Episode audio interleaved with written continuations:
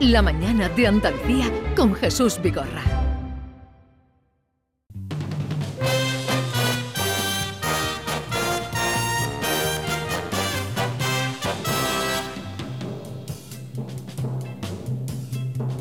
He andado muchos caminos, he abierto muchas veredas, he navegado en cien mares y atracado en cien riberas. En todas partes he visto caravanas de tristeza, soberbios y melancólicos, borrachos de sombra negra.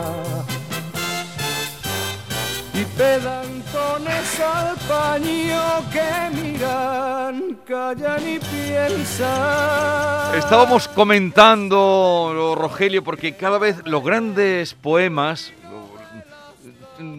por muchas veces, mira que eh, Rogelio Reyes, eh, buenos días Rogelio. Buenos días, Jesús. Buenos días, Alfonso Lazo. Hola, buenos días, Buenos Jesús. días, Enriqueta Vila. Buenos días. Atenienses de la sesión quincuagésima séptima sesión académica. Tres esdrújulos, Tres, tres esdrújulos.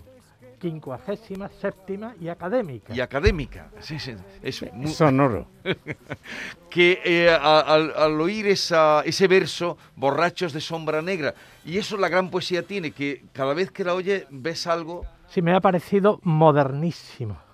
Borrachos de sombra negra. ¿Qué es sombra negra y qué tiene que ver eso con, con, la, con la bebida, con la borrachera? Es realmente una imagen surrealista y modernísima en don Antonio Machado. ¿eh?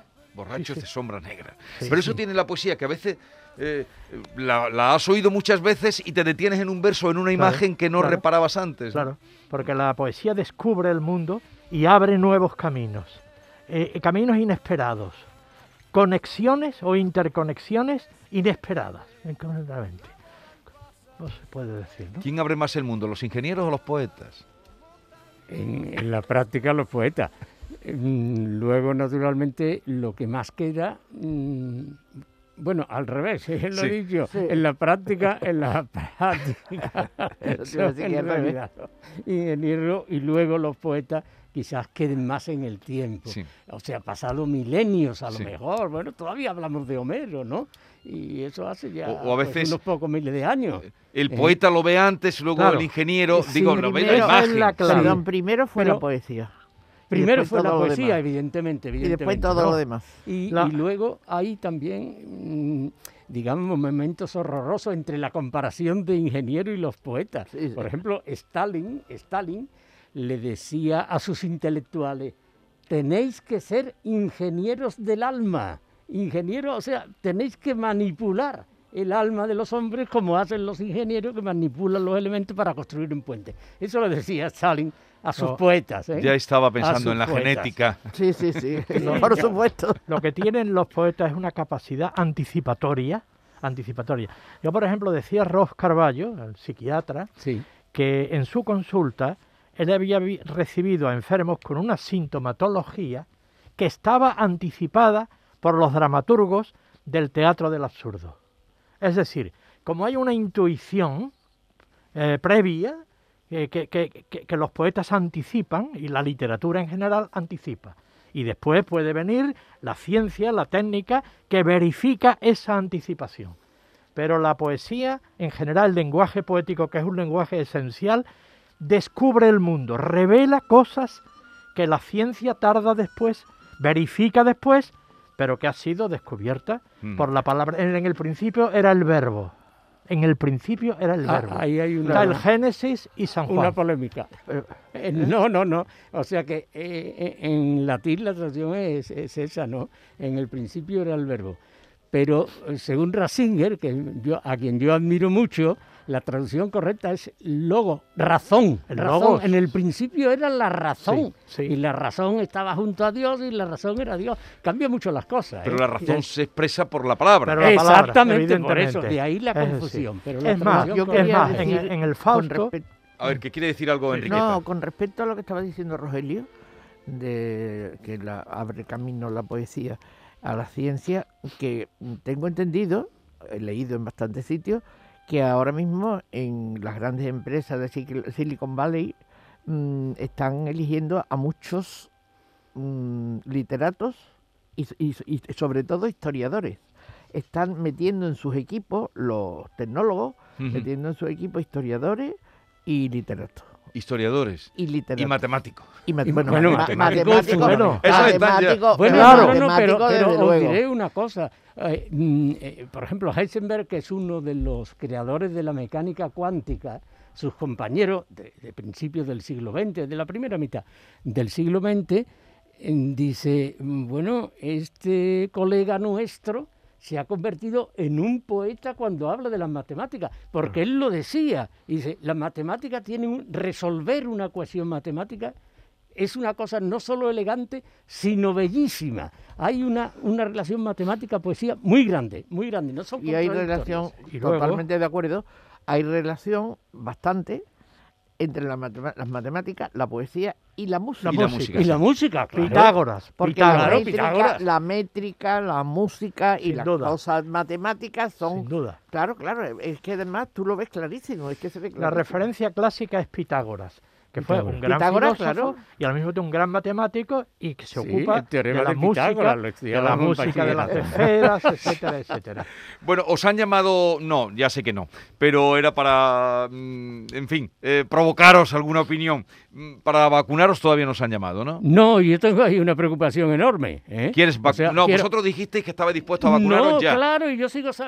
Anoche veía no sé qué anciano famoso, no, no recuerdo quién era, prese- presentando como una heroicidad que se- era, me parece que era el presidente de alguna comunidad autónoma o algo por el estilo. El primero que se vacuna, ¿no? ¡Qué héroe! Y digo, oiga, no, yo quiero ser el primero, el primero que se vacune. No, no, no, esto no es ninguna heroicidad, esto es un privilegio colosal. Ahora mismo sí. Ahora mismo sí, es, es que es muy lento y tenemos ahí No, un aquí- problema. a quien Pero- han vacunado el otro día ha sido al Papa.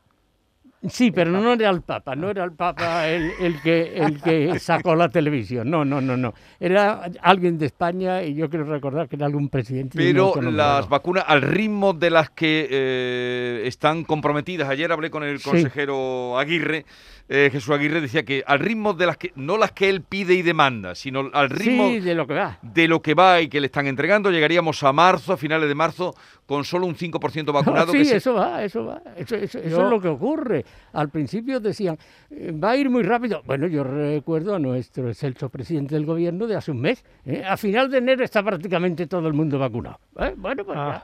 ya, ya no diré más nada, ya no, diré más dijeron, nada. Dijeron para, para verano. No, pero para pa- ver. para verano a este ritmo tampoco llegamos. No, no, Que que va, va a que va, que llegar, va. que va a Sería llegar. a finales de marzo. En Andalucía sería un 5% y sería mm, residencias que hoy concluyen la primera dosis de Sí, residencia y otra. sanitarios No. y trabajadores en residencia. Luego irán a los, mm, él llamaba a los, mm, los de la trinchera, toda la gente que está Sí. en, en Mayores la... de los 80.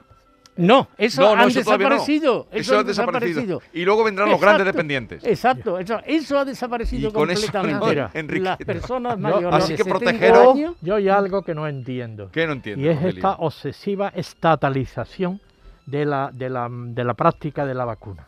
Los prejuicios contra la sanidad privada y contra el hecho de que sean todas las fuerzas mé- médicas y sanitarias del país las que contribuyan a, esta vacunación que es de extrema urgencia. Pues bien, sin embargo, nuestro gobierno está lleno de prejuicios estatalistas, de prejuicios eh, doctrinarios, y bueno, eh, eh, hace un rato hablaba con, con Enriqueta y con Alfonso de que nosotros que pertenecemos a Muface, que es una mm, eh, mutua pública, Sí. pero que tenemos unos conciertos con una serie de, de- de compañías privadas, no tenemos la menor idea de cuándo y cómo nos van a vacunar. Es decir, hay aquí como una obsesión por controlar la vacunación desde un punto de vista exclusivamente público estatal. Y eso me parece que es un prejuicio que lastra en gran medida la eficacia de esta medida. Y desde luego es un doctrinarismo insoportable. si no es así, bueno, la han hecho público las, las clínicas privadas, dicho, nosotros vacunamos gratis, que se nos permita vacunar para a- a terminar con este, ata- con este atasco, no, con esta lentitud, porque atasco no, no se ha producido. Va mal el, el, el tema de la vacunación y es realmente, por lo que sabemos hasta ahora, la única manera de frenar el coronavirus. No hay Va otra. lento. ¿eh? Y No hay mirad otra. los últimos datos que han salido. Yo no quiero meteros miedo porque vosotros No, sois no, ya unos tenemos bastante. ¿Ya tienen miedo? Nunca, he, teni- nunca he tenido miedo, ni siquiera en la primera ola, porque claro, nos metieron en casa. Hombre, miedo. Nunca pensé yo que la pandemia hubiera, iba a ser tan larga y Eso tan... no lo y- pensaba nadie, Larga sí, Nadie. larga sí. Pero mm, no tan fuerte y que las olas iban, vamos, las tres, las fases iban a ser aumentadas como esta, porque claro, esto no este repunte no ha hecho más que empezar. Y fíjate a la velocidad que vamos, claro, entonces hay ahora dos o tres muta- mutantes nuevos que no se saben. Es que seguimos sin saber qué es el bicho, qué es lo malo. Se, sigue, se sabe más, proba- probablemente. Lo- lo- lo- los científicos pueden detectar pronto si es o no es tal. Ahora, las formas de atajarlo siguen siendo las formas medievales. La Confinamiento. misma, encerrarse. No, no, igual. Confinamiento. Mascarillas, Luego, Sí. Mascarilla y confinamiento. confinamiento. Pero Sí. claro, Y alejamiento. y, y lo que está pasando es el rastro de la Navidad. Bueno, bueno. No. Bueno, yo tengo mis dudas. porque, crees? Verás, verás. Eh, antes del rastro de la Navidad se nos dijo, se produjo una subida muy grande y se nos dijo, esto es la consecuencia del, puente. de la Constitución y de la Ah. Inmaculada. Y yo me lo creí. Hasta que caí en la cuenta y digo, oiga, que en Alemania también ha subido una barbaridad y ahí no ha habido puente de nada. Es decir, que no sabemos lo que está produciendo esta Extremadura. Que durante la primera Eso ola, allí no había ni No un había nada. caso, ni un caso. Allí no ha ido nadie, en Extremadura no hay masas de turistas. Y de repente, ahora es la primera de España en contaminación. con diferencia. Eh, no- Y no luego, se sabe, luego no se sabe. están apareciendo variantes o variedades Sí, nuevas, claro. como esta variedad británica, por ejemplo. Hay más, Es hay decir, más. que hay mutaciones y esto parece que no se puede controlar fácilmente. Mutaciones que, mm, que facilitan, por lo visto, el contagio con más intensidad. Es decir, que yo creo que esto está en gran medida descontrolado, creo Sí, yo. descontrolado. Yo Controlado. ahora, yo miedo, miedo en el sentido de que no me gustaría nada me- de morirme de cualquier cosa menos del COVID porque no me dejen metida en una habitación, qué horror, no. Pero bueno, lo que Dios quiera. Pero vamos a ver, que te digo que ahora sí tengo el miedo de ver que el tiempo pasa y que este bicho, como yo digo, va a poder con nosotros. Yo se lo dije a mi hija, la- cuando empezó a hablar de esta escalada, y una hija mía, mamá, tú no puedes salir. Y digo, mira, yo voy a vivir menos que el bicho y hay que, hay que convivir con el bicho. Entonces yo he sido de las que no he tenido demasiado miedo, la verdad, no ninguno. Miedo, miedo no. Sí. Ahora me estoy preocupando muchísimo. Yo no sé si son las noticias tan, tan seguidas, si es lo que es. Ahora me estoy preocupando porque veo que esto va a más, a más y a más. Cuando tendría ya que llevamos un año y ya debería haber sido dominada de alguna manera porque las pandemias terminan y las, las- claro, las pandemias universales no, que es lo malo de esta, claro, la de las grandes pandemias. Pero bueno, la del 18 mm, terminó, o la 19. Un año. No, no, 18, duró un año, 18. un año y medio y no Pero- había, no hubo nada de, de que nadie que la parara. Pero Nadie que la parara, pero claro, hubo, nada. hubo Murieron- 50 millones de murieron- Pero- muertos en el mundo. Pero claro, ¿eh? no había lo que hoy, eh, los avances Sí, que sí, hoy hay. Claro, Sin duda. ¿A claro. quién creéis? ¿A quién creo yo? A esta altura no creo a nadie que venga de lo público. No creo No a digo que de- vosotros veis la, todo lo- la, la inf- información hay muchísima. Eso las es una 24 barbaridad. horas. Es- eh, O, no, bueno, no. si no, ¿a quién creéis? ¿De quién os fiáis de lo que se está contando? Yo de nadie. Ay, yo no me De- fío no, de yo- nadie yo porque nadie tiene de información, nadie tiene la información completa. Nadie Claro, tiene la no información tenemos más remedio completa. que fiarnos de los laboratorios que llegan al término de la investigación y, y lanzan su, su, su, mate- Bueno, su de la vacuna al mercado. Yo me fío de la y vacuna, que la, y que la mucho. apruebe la, eso de la, Junta de Sanidad o lo que sea. No tenemos más remedio que fiarnos de eso. No tenemos más remedio. Hombre, yo no- está muy callado. No, ¿Tú no, de quién yo, te yo- fías? no, yo me creo, tiendo a creerme de la opinión de los científicos, Claro. evidentemente, pero descreo bastante de la gestión de los Eso es, políticos. sí. Y ¿Qué eso cree es, que? Que de- que Que, descree, que no Ah, se ah, la cree. opinión Cree, de los políticos, de, de la gestión, de la gestión. Sí, sí, no, pero no, no. naturalmente tiendo, tiendo a, a- a fiarme de lo que los expertos y los científicos nos están diciendo. Ahora, yo no sé si hay una, mm, digamos, coherencia entre los consejos de los científicos y la gestión de los políticos. Ahí es donde yo oh, entiendo que, que Sí, las cosas no están claras. Yo Pero haría cuando- una sugerencia que no tiene nada que ver, puramente filológica. Rogelio, eh, estoy harto de oír hablar de expertos. Cuando yo oigo hablar de expertos, mm, eh, la sensación que tengo es que están hablando de aficionados. ¿eh? es mejor hombre, decir especialista, que es su palabra, escéptico. especialista. Bueno, si quieres sustituyo ese término por, Por el de especialista. especialista. Pero la palabra experto se ha devaluado Sí, mucho. sí. Se ha devaluado, Porque se ha expertos en todo, en acuerdo, todo. Es una sí. cosa Sí terrible. que se ha devaluado. sí. Entonces utilizaremos especialista, pero se ha devaluado bastante la verdad la Sí. palabra Sí. la palabra experto que los hay para todos, ¿eh? Eh, Sí, para todo, para todo. pero para, para cosas incluso menores, ¿no? Sí, sí, sí. Pero mira, cuando, cuando los especialistas son los primeros que dicen, que lo he oído yo, vamos, que para parar esto que tenemos ahora y lo de después del puente, lo que hay que hacer es confinar a la población. Sí, pero eso ya no se me puede hacer. a morir porque, porque claro, es que no se ha avanzado nada, es que no, es que no, no se ha saben por nada, dónde nada, atacar. nada, nada. No saben por Y dónde atacar, son palos de ciego. Mientras más especialistas, más lo dicen. Pero ¿eh? confinamiento- Los médicos, los científicos. Esto hay que meter a la población en su casa. Sí, bueno, lo dicen, lo dicen. Pero eso no se puede hacer ya políticamente, ahora que estamos hablando de política. Sí, pero- el, el- el- el- el gobierno que confine en el sentido de la primera vez, de encerrar a los ciudadanos en su casa, pierde las futuras elecciones, sea cual sea. Sea un gobierno de la sea un gobierno de el gobierno inglés lo tiene hecho ya. No, no, se están utilizando las palabras. No están encerrados en sus casas. Eh, eh, cuando se habla de confinamiento, normalmente lo que está ocurriendo es eh, lo que se llama ahora también perimetrar. Se perimetra no. un municipio, Perdona. se perimetra un barrio. Yo tengo entendido que en Inglaterra, en, en casi toda Inglaterra, están cerrados los bares, los Sí, restaurantes. sí, los- sí. pero no los ciudadanos en su casa. Ah, Bueno, de eso hablo yo, de eso hablo yo. Aquí hay dos cosas. ¿no? Lo- Los, ciudadanos en su casa es mm, lo de. lo- bueno, pues, psicológicamente para los ciudadanos sí.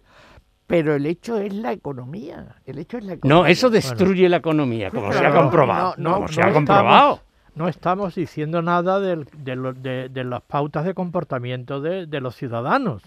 Es decir, de la, de la responsabilidad o irresponsabilidad Claro, de la eh, eh, gente. eso- eso que yo sí. creo que eso también es un factor. No, no, es un factor creo- enorme. Yo creo que los Eh. ciudadanos que yo conozco, la parte que yo conozco, Sí. no mis amigos alrededor, sino lo que yo veo cuando nos estamos comportando muy bien. En términos En generales, términos sí. generales. Pero, Sí. Pero, luego pero- brotan, pero tú decías que a eso no le das tanto importancia, Alfonso, porque decías que el puente de la eh, Concepción, de la De la Concepción Constitución. y la Constitución, Sí. ¿me van juntos? Sí, que que, que- que eso mm, te desmontó a ti la idea de, eh, de que pudiera ser eh, motivado por el puente. Exacto. Lo que está pasando ahora, cuando yo te apuntaba del rastro de las Navidades, de, de- Bueno, ahora sí sube, sube, pero... pero está eso, subiendo tremendo. Sí. Y entonces los ciudadanos, y en los ciudadanos confiáis Vamos a ver. a ver, de manera general. En- Yo en- los ciudadanos ciudadano? pienso que la mayoría se está humana. comportando. Sí, yo confío en la condición Pero- humana porque confío en el progreso histórico y si no sería imposible. ¿eh? Si, si la condición humana eh, la- no se superase a sí misma. ¿eh? no se superase a sí misma, porque también creo, eh, aunque no crea al pie de la letra, digamos en el, en el pecado original. Eso es lo que yo iba a decir. Pero, pero a Eso ver, es. los mm, por lo que vemos también, porque claro, Sí. en el fondo ahora lo que- mm, eh, la gente está concienciada o estamos conciencia- concienciados de la gravedad de cómo- Hay una parte de la población que no. que no está Claro. que no, Y es la que está provocando pues la Sin difusión duda tan enorme. Mira, Sin a duda ver, hay un, un- lo, lo habéis- bueno, y tú Jesús lo sabes, y yo creo que vosotros dos también, un pueblo que no había habido en todos estos ocho meses Claro. ni un caso. Sí. uno o dos. Pru- Pruna, Pruna, Pruna. Pruna. En y la unos- provincia unos de Sevilla. pueblos de allí. Ni uno. No había habido hasta ahora. Y de pronto hay mil y pico. Uno, o, No, o- o- la, la proporción es mucho más. La proporción, Bueno, la proporción es mucho más. La claro. sí, proporción- porque son 2.500 Esta mañana he hablado yo con el alcalde de Pruna, esta Sí. mañana, que lo veía al hombre, mm, creía lo que estaba diciendo, porque no, no, no pretendía dar el mensaje de, Sí, sí. mm, político, en definitiva, Sí, que sí. también es un alcalde, sino aquí nos hemos confiado, aquí no había ningún caso, aquí vino gente de los que están fuera, de estudiantes. eh, lo visto en una fiesta o algo así. una Ah, fiesta, bueno. dice, eh, pero habría más de una. Y el otro día en Puebla de Casalla también creo que salía el alcalde diciendo, es que eh, mm, estábamos mejor, pero es que hubo unos zagales que hicieron un... Claro. Ah, pero la palabra Sí, sí, zagales. eso es terrible. Zaga- Pero entonces zagales, es una fiesta. somos, un los po- ch- los- somos, la gente joven. somos un poco... Porque La en gran la medida gente, la gente joven, y no es la única responsable, Una minoría tiene una gente, sensación ¿eh? de invulnerabilidad. Es decir, ellos en el fondo, y además es real, saben que los riesgos que corren son No, son infinitamente más bajos exactamente. que los Para demás. ellos no y eso riesgo. y entonces eso proporciona una tranquilidad y proporciona pues un fin Hay otra cosa. una despreocupación no Hay otra cosa, otra cosa muy importante, la educación. Una educación diciendo que todo debe ser lúdico, que no debe hacerse esfuerzo, eh, que el profesor es un Claro. compañero, eh, que poner deberes está muy mal. Eso Al luego final, lleva a que no, se cumplan las leyes vamos- del Estado. al final vamos a lo que los psicólogos y psiquiatras dicen la escasa capacidad de resistencia a la frustración Sí, Es decir, una juventud que está acostumbrada a no frustrarse prácticamente por nada, Por porque nada, ha tenido la vida muy fácil, cuando le viene la menor frustración, por ejemplo, el derecho a divertirse, pues la reacción es, es muy fuerte, la frustración es muy grande. Yo no digo que la juventud sea la no, única, pero, es una parte, pero ¿eh? es- Hay jóvenes me parece que es un factor importante. Y es porque cuando uno no tiene la conciencia de que realmente su vida está en riesgo, pues naturalmente la tendencia es despreocuparse. Mm. Y entonces, bueno, pues no, a- no atenerse al, al rigor de, de las Pero- normas. pero ¿no? también Me, indicaba, perdón, me indicaba ahora Enriqueta las televisiones que a todas horas también, yo no sé, eh, repiten fiestas, una más, una boda Sí, mm, Melilla, sí, bueno, en sí, Melilla. en Melilla y otra, eh, lo de Pruna ha salido, lo de, de ese local de Pruna y, y no se para, en fin. Eh, decía, vosotros que sois académicos, eh, decía, mm, ¿cómo decía? Eh, una cita de Tácito, el otro día que me encontré y yo se la leí aquí a mis oyentes, cuando la situación es adversa y la esperanza poca, las determinaciones drásticas son las más seguras. Sí, Tito Livio. sí, Probablemente. sí, sí, sin duda, sin duda. Cuando sin la duda. situación es adversa y la esperanza poca, las determinaciones drásticas son las más seguras.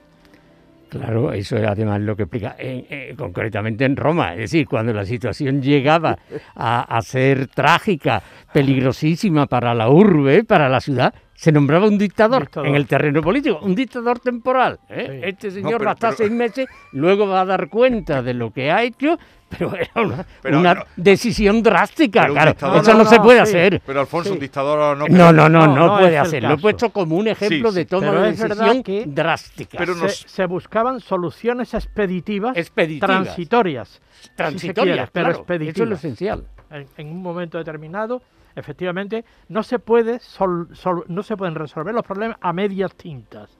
Hay que tomar una decisión radical. Y bueno, yo no digo que este sea ahora mismo el problema, mm, eh, eh, la única solución, pero evidentemente yo pienso, por ejemplo, que se está actuando muy tibiamente en la punición de los incumplimientos. Ah, sí. Es, Yo sí. creo, cuando yo, yo, yo no conozco a nadie que realmente haya pagado una multa.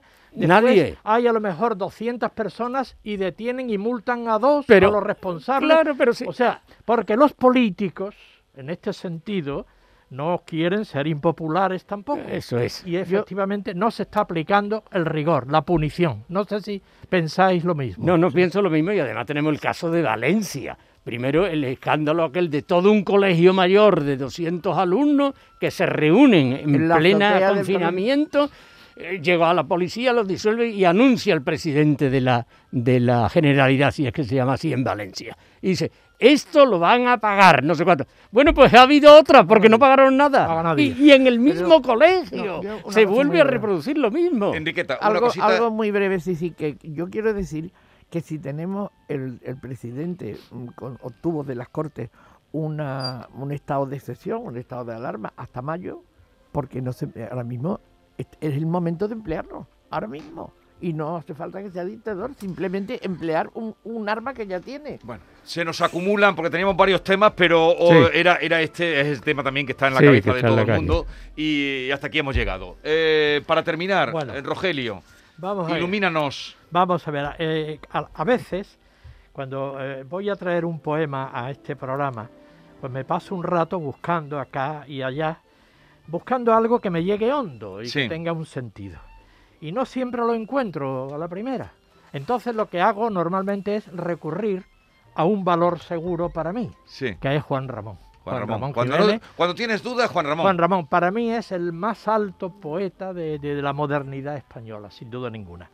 Y hoy traigo un poema del diario de un poeta recién casado. Sí. Fue un libro que alteró, transformó absolutamente toda la poesía española, porque fue el paso hacia lo que Juan Ramón llamó la poesía pura. Sí. Bueno, Juan Ramón va a Nueva York, va en un barco, va a casarse con Zenobia en el año 16 y claro, lleva la inquietud de, por una parte, el miedo al mar, el miedo a- al, al fin al viaje y, y por otra, en plena Primera Guerra Mundial. Sí. Y después el miedo, eh, la incertidumbre de ese cambio de estado que le esperaba, de soltero a casado. Y entonces observa el mar y está viendo cómo las olas van y vienen, eh, avanzan, retroceden y escribe un poema en el que él se identifica con Ah, el mar. maravilloso. La met- la- el mar es una metáfora de, de él mismo. Se llama Soledad. Ah, eres tú. Y, no lo es, sabes. Exactamente. Ah, Y di- adelante. y dice así: "Es- En ti estás todo mar, y sin embargo, ¿qué sin ti estás? Qué solo, qué lejos siempre de ti mismo.